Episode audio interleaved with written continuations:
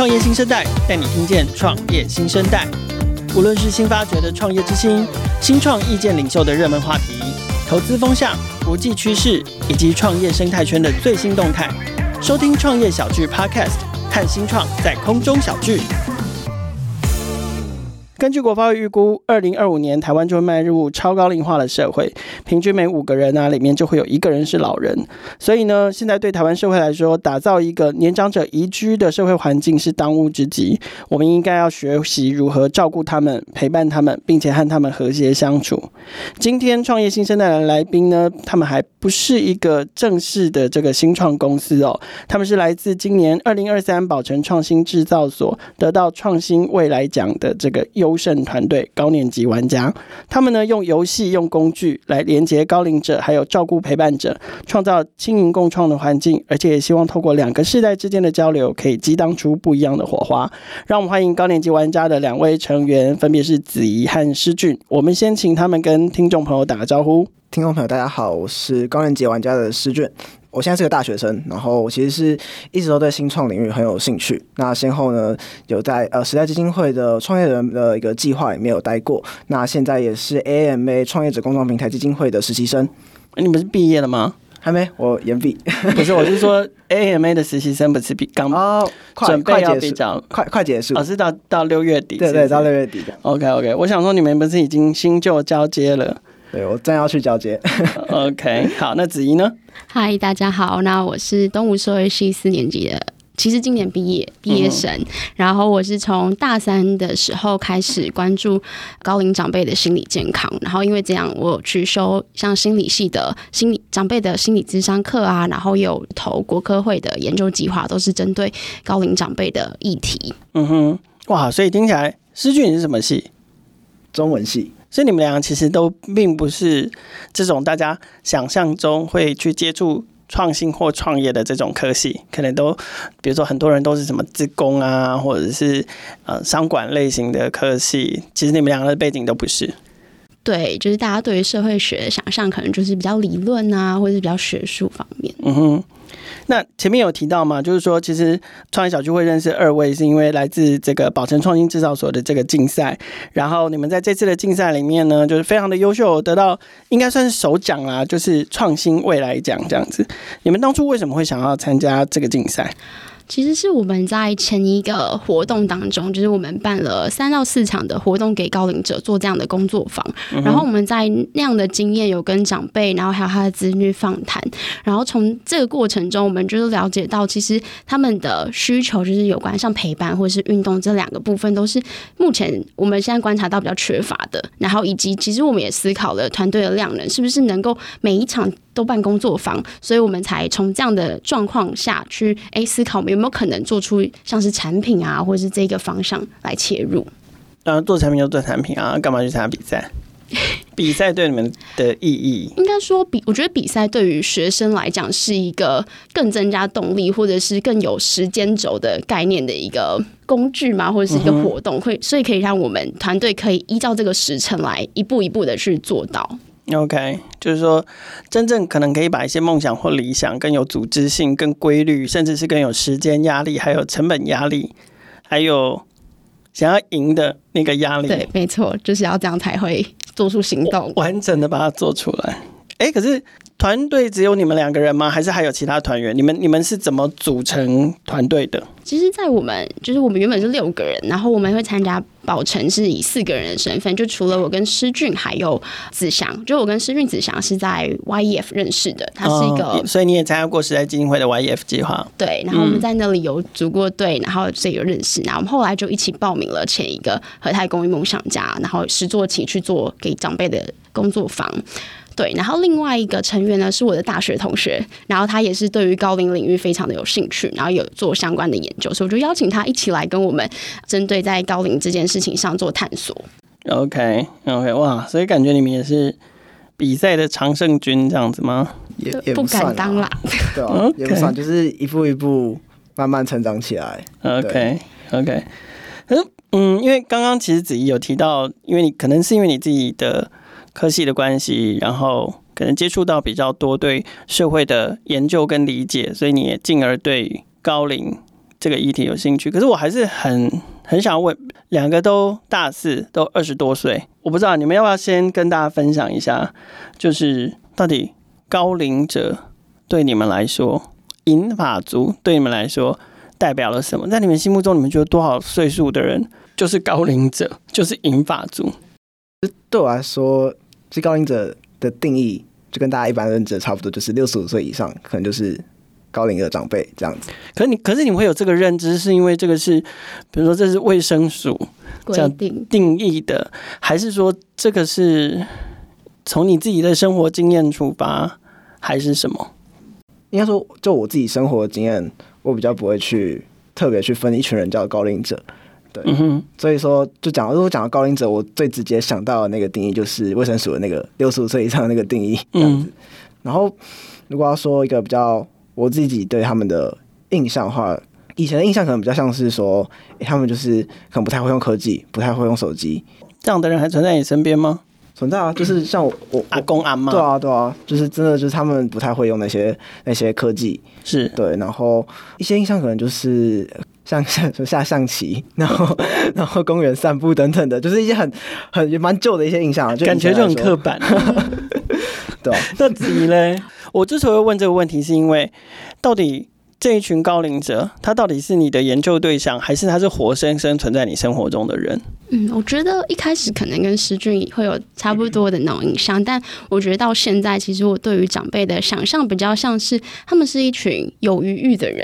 就是不管是生活的步调，嗯、或者是他们在可能经历了很多事情后面的那种想法，就很无聊啊，时间很多的人。对，可以这么说。但是往另一个方向，就会是我觉得对于现在大学生嘛，会觉得什么事情都想要尝试，什么事情都要。对我来讲，他们就是很不一样的另外一群人的生活方式。然后另外一个就是，我觉得还有一个好处是，他是我爸妈的在爸妈，所以其实有跨了一个世代。我觉得那个冲。沟通上的冲击感不会这么的强烈，对。那如果是这样的话，为什么你们会以这个对象、这个长辈或者是高龄者作为你们参加宝城创新制造所的 TA？就是说，你们为什么会对于他们感兴趣，或者是？老实说，一开始就是我们会参加，就是以高龄主题、高龄议题来进入，其实是由我开始的。然后我那时候就是为什么会在大三的时候开始很关注他们的心理健康，就是我看到我的阿嬷跟我的外婆，就是我跟他们的相处就是差很多，一个还蛮呃密切的，然后一个是比较生疏，然后我就会想为什么会有这样的落差，然后进而才就是刚刚讲的去开始研究啊，或者是修课，然后开始很关心他们的心理健康。因为我觉得心理健康这件事情，其实也会很大程度，不管是影响他们的生活，或者是实际的生理健康，都是。那诗俊呢？你有做这样的研究吗？还是就是自己说，我要参加比赛，我要用这个当题目啊？你觉得怎样？哦，可可以啊，做啊，这样。没有没有，就是应该说我我自己的理由跟自己差很多。哦，真的吗？差差真的差很多。好，一开始我们是在和泰公益梦想家这个竞赛里面开始做这个题目的。对，好，当初做一开始做的时候，其实我没什么兴趣，嗯、就是单纯只是因为，哎、欸，想要跟这群人一起做事，一起一起做些什么，嗯、所以才想要说，哎，那我们好，那我们就一起参加，然后一起参加竞赛这样子。就就是累积竞赛的经验，但是不管题目是什么都可以，就是对，就是想要跟这群人一起这样子。是对，然后后来就是也是那时候算运气很好吧，就有进到实作期这样，然后开始实作之后。就是开始会实际接触到那些长辈，然后开始才开始发现说，其实他们跟我想象的真的差很多。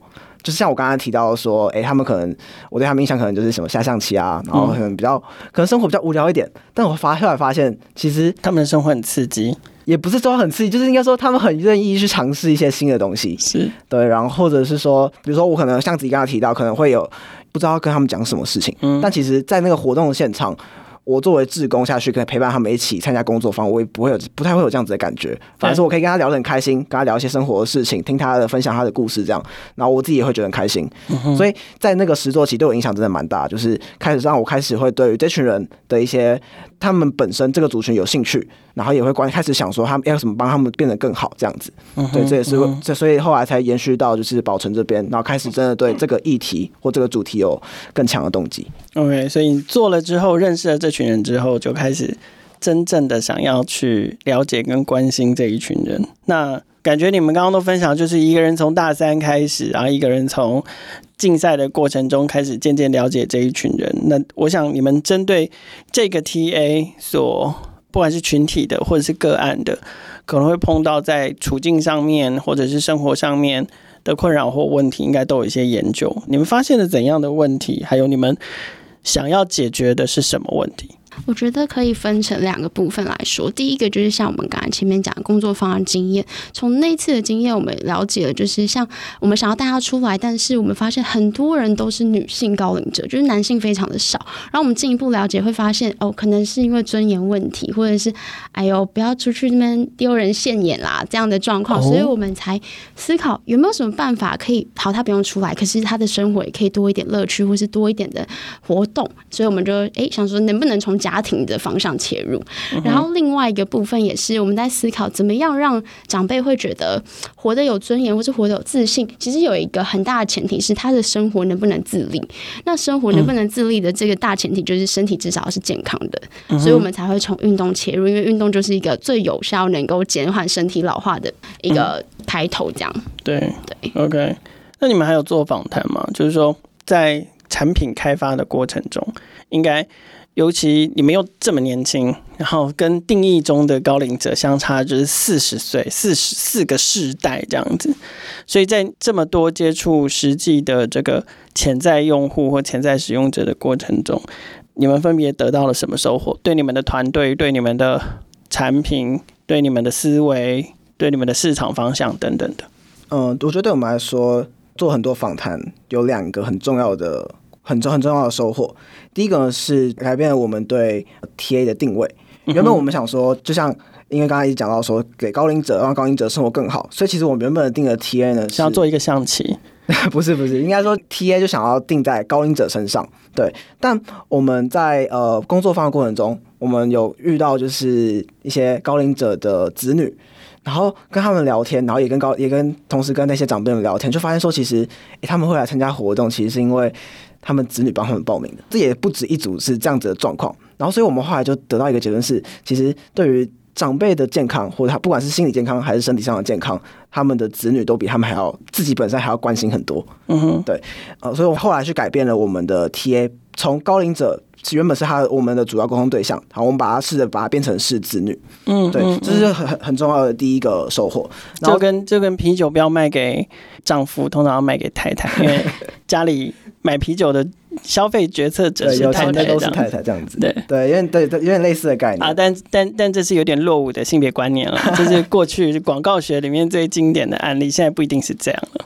嗯，OK，好，那第二个收获呢，是我们在原本我们开发一个产品叫做运动冰果，等一下可能也会可以介绍一下。嗯哼，那呃我们在做呃 MVP 的过程中，就发现说其实。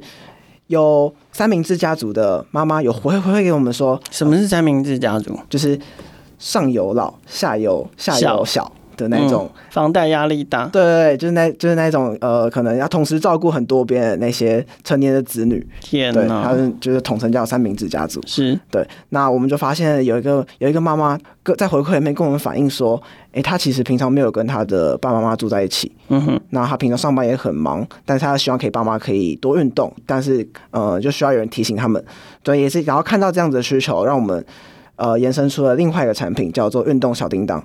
它是一个一个用 LINE 的官方账号去做的一个运动提醒的服务，嗯，就是一个数位性的服务。对对对，然后最主要的目的就是可以去帮这些平常没有跟爸妈住在一起，但是又希望爸妈可以多运动的那些子女，他们可以可以帮帮助他们去提醒他们的爸妈去多运动，这样。嗯嗯嗯，数位化的关心，远距关心，对。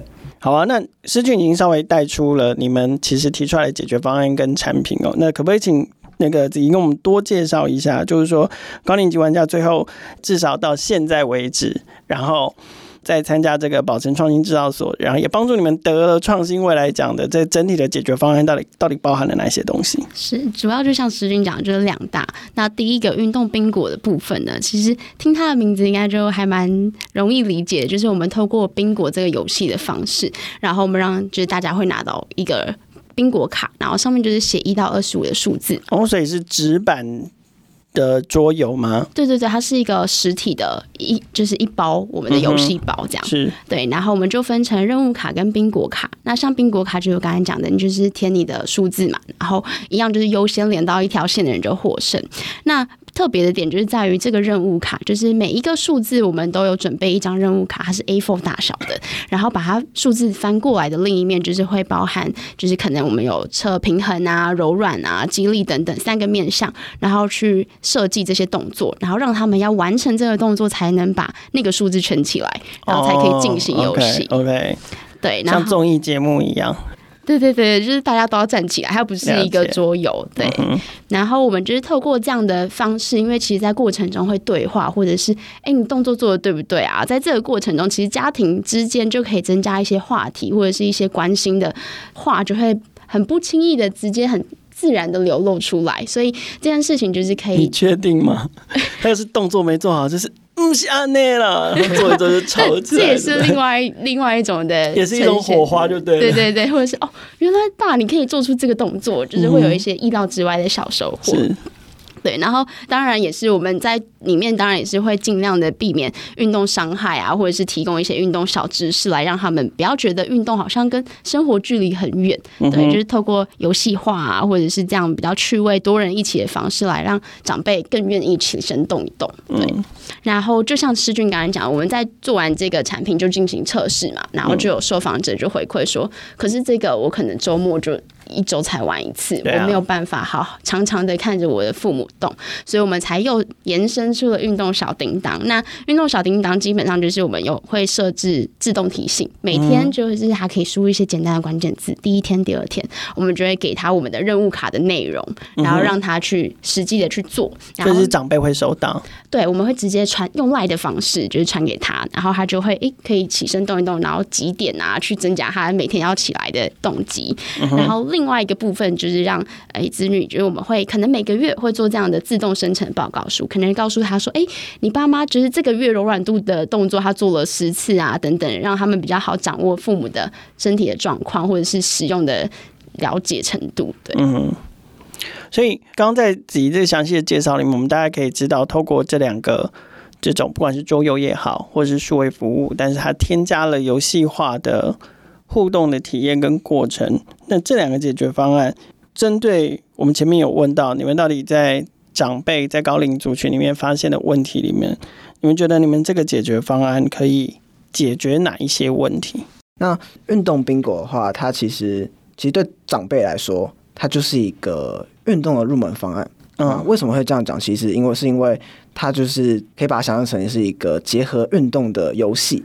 对，所以说可能它可以让，而且是体适能那个等级的运动而已，不是那种，对，对，就是很简单的，不是那种短跑。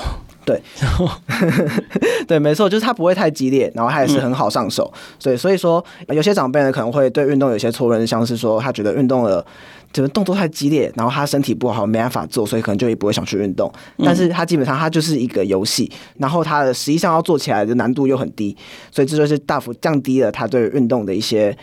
运动的一些门槛，不知道你一直逼老人运动，到底要干嘛？他不，他们不运动会怎样？运动会怎样？没有，所以我们就是让他用玩游戏的方式，嗯，真正的去做一些。呃，比如说实际上的运动，然后或者是开始接受运动这件事情，就减缓他的退化，这样子。对对，就让他去减少退化，然后呃，可能身身体上面来说，可能也可以保持一个比较好的状态。是。那这个东西对于子女来说，因为他们是可以一起玩的，嗯哼，对，所以说也可以在他们的互动过程去增进一些他们的亲情感之间的亲子关系，亲子的关系。对，嗯哼，对。那运动小叮当的话，它其实最主要就是回应了子女的一个希望，可以。常常提醒长辈运动啊，或者是关心长辈的一个需求，嗯，对，嗯，对。然后对于长辈来说的话，我们是用赖的一个方式，所以它对于长辈来说门槛也不会很高，它也是符合目前就是我们观察到的一些高龄者的一个使用习惯。对，所以整体来说，它的对分别对应的解方还有问题大概是这样子。而且我觉得也可以，就是养成一种定时问候的习惯呐，就确认，哎、欸，怎么老人家平常，比如说每每天都是下午一两点。会传个讯息说我运动做了或怎么样？哎，怎么今天怎么都没消息？可能是不是要确认一下是不是在家跌倒还是怎么样？对，就他可能对子女来说也是一个呃更进一步关心，然后更能够去观察爸妈平常日常生活或身体状况的一个方式。对，嗯、对这个我可以补充一点是，像有一个妈妈就回馈给我们说，其实这样子像运动宾果这样子的一个游戏，他就是让他在不知道怎么开口的时候，可以去观察到他爸爸妈妈的一些身体状况。哦，所以是一个妈妈跟你回馈，他如何跟他爸爸妈妈对对没错去互动，然后借这个机会了解他爸爸妈妈其实有一些不肯说出口或不敢说出口的身体的状况。对，没错。对，然后可能那可能那个时候当下身为子女的他也不太知道要怎么开口。为什么他们都不知道怎么开口？他们怎么啦？他们他们到底怎么这么害羞啊？其实我们访谈到很多会了解父母的状况，都是跟他爸妈一起去看医生。然后从医生的口中得知，哦，他爸妈的状况是怎么样？但是平常好像会很难直接说，不会很直接的说你是哪里有问题啊？所以在做这些动作的时候，就比较可以多少看出，或者是他们聊天可以带出。那我相反哦，像我妈就很亲热，她就一天到晚都跟我说，她这里有问题，那里有问题，然后陪她去看医生，她都跟医生说没有，我很好，我现在一切都很好，对。哇，好了，我我停有千百，我停 我停止，想要多陪一点你，我，我停止不断的在节目中抱怨自己的妈妈。嗯、呃，好，当然目前这个是你们高年级玩家的这一套数那个运动宾果跟运动小叮当这一套解决方案，到目前为止是一个竞赛的成果嘛？那将来如果它变成一个正式的服务，它正式推出之后，你们会希望服务的对象当然就是长者跟亲子。这样吗？然后买单的对象就是晚辈这样子吗？他还有其他的互动的参与的成员的可能，或者是有其他愿意采购这一套服务方案的的可能性吗？然后还有你们的商业模式会是什么？OK，好，除了呃先前提过的长辈，还有他们的呃成年子女，那其实我没有想过说可以，或许可以去跟 To B 端的。组织做一些合作，就比如说是跟可能跟高龄组织或关注高龄相关议题的基金会，或者是地方的里长或长照机构等等的，都可他们他们都可能是我们的合作对象，甚至是客户。对，那呃，就那就延伸到我们的商业模式。目前来说，预计运动宾果的话会用 To C 的买断的方式。嗯，来做贩售这样子。然后 To B 的话，目前的预想呢，可能是用团购，可能他们几次有比较大量的使用需求，那我们就可以用团购的方式，让他们有一个比较优惠的价格。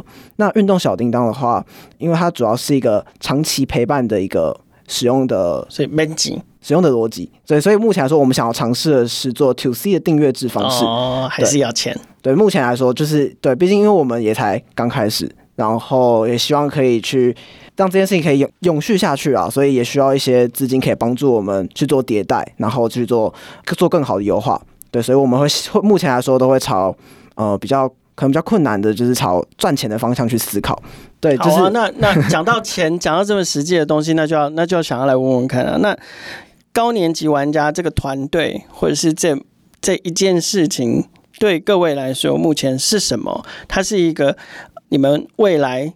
的创业项目吗？总有一天你们要组成公司，然后要推出这样一个产品吗？还是说它只是一个实验性的方案，就是可能是你们用来磨练自己的一个实验？还是说是你们做很多事情，它现在只是其中一个 side project？到到底高年级玩家现在对你们来说，不只是二位，还包含了其他的团队成员来说，它到底是什么？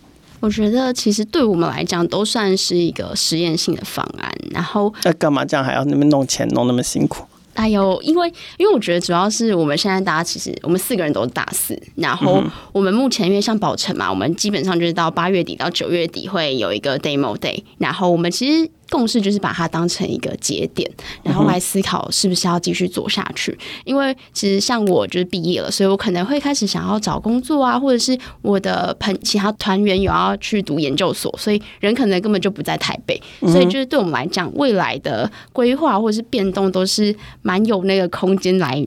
不一样的，所以就也先不把话说死。但我觉得会有这样的状况，也有一部分很大原因是我们对于我们现在在做的事情，市场是不是买单，其实是不确定的。所以我们才想要等到八月底、九月底，可能我们又开始做新一波的验证，然后我们再来做一起的讨论。因为如果很确定，我们现在就冲啦，真的。嗯，那那这样，我想要问问看，就是说，好，现在是实验性方案，现在可能还没有那么确定说最后是不是要创业，那没关系。那你们。自己个人就是两位来宾，你们自己个人在职业方向跟创业或创新这件事情，你们的想法跟规划是什么？其实对我来说，我的目标其实是会想要去挑战创业这件事情，因为创业对我来说，就是也听过很多不同人说，它是一个大家叫我不要创业啊，或者是说，哎，这是一个很痛苦的一个过程。但我就觉得。我还没有做过，然后我我其实也有时间，那我就会想要去挑战看看。就我会希望可以从零到一，不管是自己或自己跟伙伴，然后我们真的去。创造出一些事情，然后为这社会带来一些影响力。对，听起来有点就是 就是有点鸡汤，但是就是我就比较比较抽象一点点。对，就是我就是我觉得我的心态比较乐观了。对于这件事情来说，就我会，所以我总结来说，就是我会想要继续去挑战创业这件事情。但创业是终极目标，还是人生的一个选项之一？人生的一个选项。我觉得这件事情它会是，这是我现在的目标，但我的目标可能再过一阵子，可能继续做下去，有一些不同的改变。但是我现在也不太会去想到那些，因为对我来说，那些变化就是因为不可预测的。对，那子怡呢？你刚刚讲到说你毕业之后，然后要开始找工作，所以你没有打算要创业，想要求职，想要成为社畜，还是怎样？我觉得创业对我来说是一个有点。害怕做梦的一个点嘛，就是我其实会觉得可能要多累积一些经验，或者是多看看，可能会找到一个比较合适，或者是我觉得比较有把握的切入点。因为可能就不管跟诗俊在，或者是子祥在前面的 YEF，然后到和他到宝成，就是我们一直在走这样的路。可是好像就对我来讲，我的把握性没有那么高，所以我觉得我目前也还在探索。就是不管是我现在还是老师的研究助理啊，或者是我在在做专案的专案经理，就是对我说，我都还在探索我喜欢做的事情，跟我对于自己的定位是怎么样。我可以有把握的说，就是我觉得在高龄领域这这个这个方向，我觉得会持续关注。不管是可能真的十年后我会创业，或者是我我现在也会透过呃，不管是我在呃追踪相关的资讯，或者是我可以做出什么样的行动，就是对我来讲，它就是一个我会一直想要好好关注，然后期待它在台湾可以有一个更好的改变的一个领域。嗯，这两个人，一个是冲动的理想型，一个是谨慎的一步一脚印的规划型的人格。我会补充一下，就是就是，虽然说我可能就比较冲动，然后想要去朝这个理想就直接冲。你不要听了别人的答案，然后就急着想要洗白自己，好不好？没有，就是多补充一点嘛，就是、嗯，对吧？就是应该说，因为我是比较像是那种真的要去做过才知道的人。对，所以我当然就所以我也想要去用多做点行动，就多尝试。就是纯吃茶的代言人，try it 这样子。对，就是所有的事情没有实际 hands on 去经历过一次，很难去说哦。我觉得他可能会是是这样，或是那样。对，你一定要身体力行去证明它。对啊，没错。OK，回到整体，就是总是一个团队型的竞赛。那从团队创立以来，参赛、研究、访谈、打磨产品等等的，在过程中你们学到什么？那有什么样的收获或者感受？对我来说，就是我觉得有两个两个收获啊。对，第一个是我觉得真的要实际去做，才有办法让。事情可以顺利推进，就像我一开始就是因为我真的下去做，真的去接触了，我才对整件事情有开始有兴趣。那我觉得我们到后面，呃，会迭代出就是运动宾果或运动小铃铛这样子的一些产品线或一些构想，也是因为我们真的去访谈，真的去接触用户，对，然后也真的去把东西做出来之后，真的让他们去玩玩看，才会有办法把我们一件事情一件事情推下去。所以我一个很大的收获是，真的要实际去做，才有办法让事情可以推进，然后也可以让团队成长。然后第二个是，就是做对比做快更重要。前阵子就是我有点急，然后没有去，所以就吵架。因为因为自己心态有点太急了，然后觉就是然后谁急？你们两个人是谁急？就那时候是我比较急，是诗君比较急。对对对，嗯、然后然后就是有点忽略掉一些站在团队面会觉得急什么？就急因为因为因为你们毕竟没有。前面有讲到你们是实验性啊，所以你没有资金压力啊，你有你有没有就是什么房子拿去贷款拿来创业啊，或者是怎么样？你你在急什么？对你来说，就觉得说我们之前已经说好决定要做这件事情了，那嗯嗯但是大家好像又没什么动作或者没什么反应，就觉得说好像不应该这样子，应该要、嗯、呃赶快去做迭代啊，然后赶快做下一步，赶快做下一步这样。嗯，对。虽然说就是真的要下去做。但是既然已经计划是要这样，就应该要就要说到做到这样。对对，然后那然后但是就是因为有点太焦急了，然后 就忽略掉一些其他人当下当时候的一些状况，最后有点拖累自己的脚步。欸、你们你们团队这样组在一起，假设就是他是创业好了，你们这样子共同创业已经多少时间了？有没有两年呐、啊？没有啊，还有 我们才认识一年，大三哦，一年多，一年多。Y F 这样是一年多的时间里面，你们有说过几次？然后，算了，不要做啦。我觉得是这一次是比较严重的，哦，就一次，那很棒啊，我觉得。但是这一次就会让我想说，我们已经一年多了，然后我们的沟通怎么还是这样？所以那时候哦，我觉得很严重。我觉得你们对自己的要求都好高哦。就是很好，我觉得都没有轻言放弃啊！一年多了才动过拆伙的念一次，动过一次拆伙的念头，这一点还蛮厉害的啊。OK，所以这个是你在过程中的收获。这就是不能，就是不要觉得说一定要，呃，像真的一定要赶快做出什么事情。嗯、应该说，反而是真的去把事情做对、做好，比很快做出来更重要。嗯、是，嗯，那子怡呢？我觉得对我来说是团队，就是我其实走到现在会哇，很难想象我们居然就一起走到了现在。就是我觉得不管是可能一开始诗俊对于高龄议题可能没有大太大的兴趣嘛，但是还是依然就是从这样的挖掘过程中，他找到了他可以支撑他的动力，然后我们一起在这个领域去探索也好，或者是实际做出行动。这件事情对我来说是。